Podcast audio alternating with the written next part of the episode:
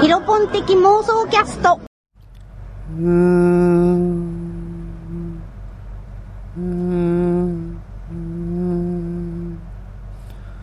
私がうすうすと目を覚ましたとき、こうしたミツバチのうなるような音は、まだその弾力の深い余韻を私の耳の穴の中にはっきりと引き残していた。それをじっと聞いているうちに、今は真夜中だな、と直覚した。そうしてどこか近くでボンボン時計が鳴ってるんだな、と思い思い、またもうとうとしてるうちに、私はふと目を開いた。かなり高い白ペンキ塗りの天井裏から、うっすら埃に覆われた裸の電球がたった一つぶら下がっている。その赤黄色く光るガラス玉の横っ腹に大きなハエが一匹止まってて死んだようにじっとしている。その真下の硬い冷たい人工石の床の上に私は大の字なりに長くなって寝ているようである。うん。おかしいな。私は大の字なりにじっとしたまままぶたを目いっぱいに開いた。そして目の玉だけをぐるりぐるりと上下左右に回転させてみた。青黒いコンクリートの壁で囲まれた二軒四方ばかりの部屋である。その三方の壁に黒い鉄格子と金網で二重張りに張り詰めた大きな縦長いすりガラスの窓が一つずつ都合三つつけられている。とても用心健康に構えた部屋の感じではある。窓のない側の壁の付け根には、やはり頑丈な鉄の寝台が一個、入り口の方向を枕にして横たえてあるが、その上の寝具がきちんと敷き並べられたままになっているとこ見ると、まだ誰も寝たことがないらしい。おかしいぞ。白い新しいゴワゴワした木綿の着物が2枚重ねて着せてあって、短いガーゼが1本胸高に結んである。そこから丸々と太って突き出ている4本の手足は全体にどす黒くシワだらけ、赤だらけになっていて、その汚らしさ。いよいよおかしい。こわごわ右手を上げて自分の顔を撫で回してみた。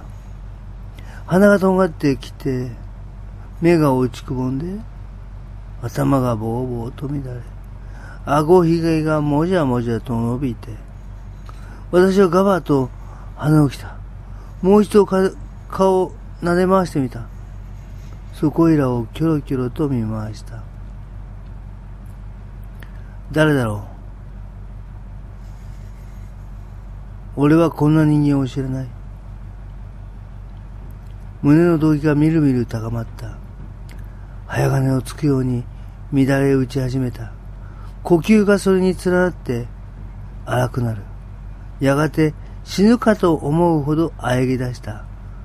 かと思うとまたひっそりと静まってきた。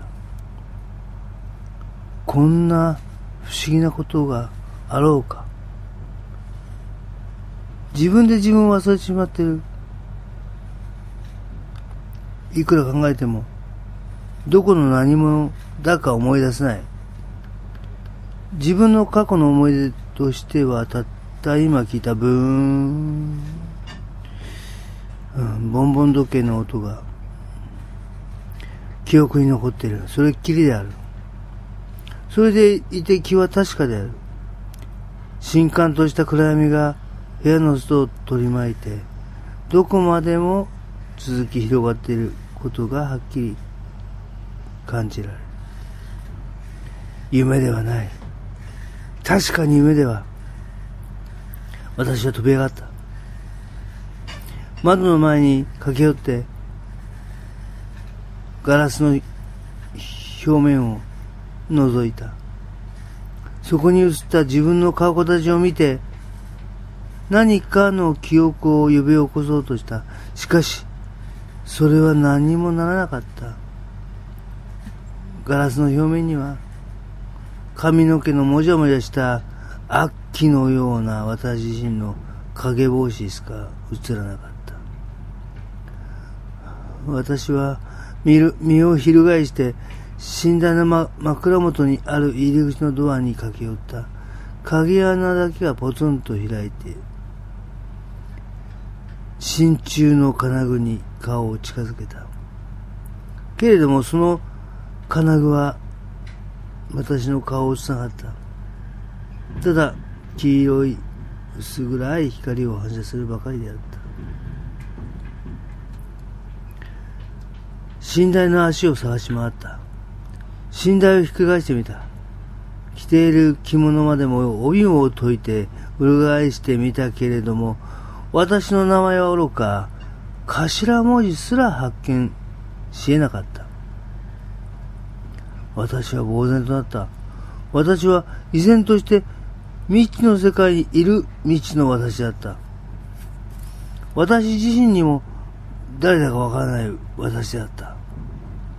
こう考えているうちに、私は帯を引きずったまま無限の空間をスーッと垂直にどこかに落ちていくような気がし始めた。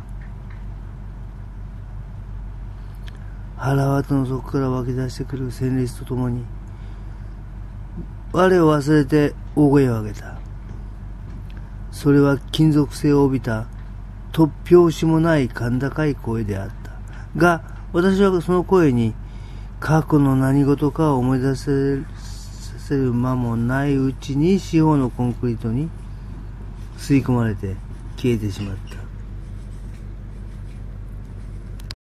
えー、日本推理、えー、小説界の三大気象の一つと言われる夢の旧作さんのドグラマグラの導入部分を ちょっと読んでみました。ね 導入部分はまだ浅いんです。もっと深くなります。すごいですよ。これ読んだら、ちょっとおかしくなるって言われるぐらいに、えー、大変な小説です。なんですかね、これね、読んだのってね、ドグラマグラでしょ？高校生かな？うん。うん、すげえな、すげえもんあるなと思って読みました。うん。で、今、あの、ああ、夢野さんのあるんだよなと思って、まあね、もう著作権が記事だったんで、オープンになってるんですね。だからこうして読めるんですけど、うん。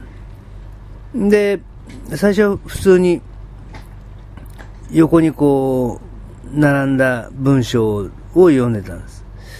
でも後からね、あの、縦書き表示のね、アプリを導入したらそっちの方が、もっと読みやすいってことに気がついて、うん、でももう、なんか、読み直すの 読み直すっていうかね、ええー、もう、大変なんで、まあ、こんなもんで勘弁して使わさい、使わさいってどこのことどこの人間だ俺はってね。うん。なんですよ。うん。本当にあの、不条理っていうのは、日常のちょっとした隙間にあるんです。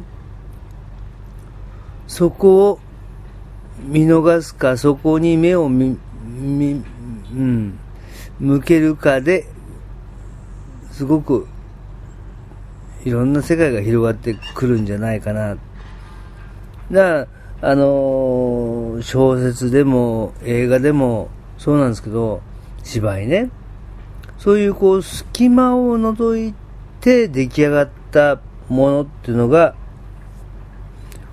多いんじゃないですかね。そう思いますね。はあ、芝居見に行きたいな。不条理劇好きなんですよね うん。な、なんかね、落語に通じるもんってあるんですよね。落語って常に これ不条理なんですよ。不条不条理でしょう。あんな不条理はないっていうね。です。全然今日面白いこと言ってません。こういう日もね、すごいあれだったでしょ？あの、硬いね、なんか、すごい硬いナレナレーターっていうかね、喋りやっちゃったんで、もうね、ヘッドヘッドになりました。はーだ。はーだって。50度とか言うなよ、そんなことよって。ね。本当ですよ。うん。そういうわけでございまして、えー、またね、あの、なんかありましたら、喋ってみようかなと思います。でもいいよって言わないで。では、またでございます。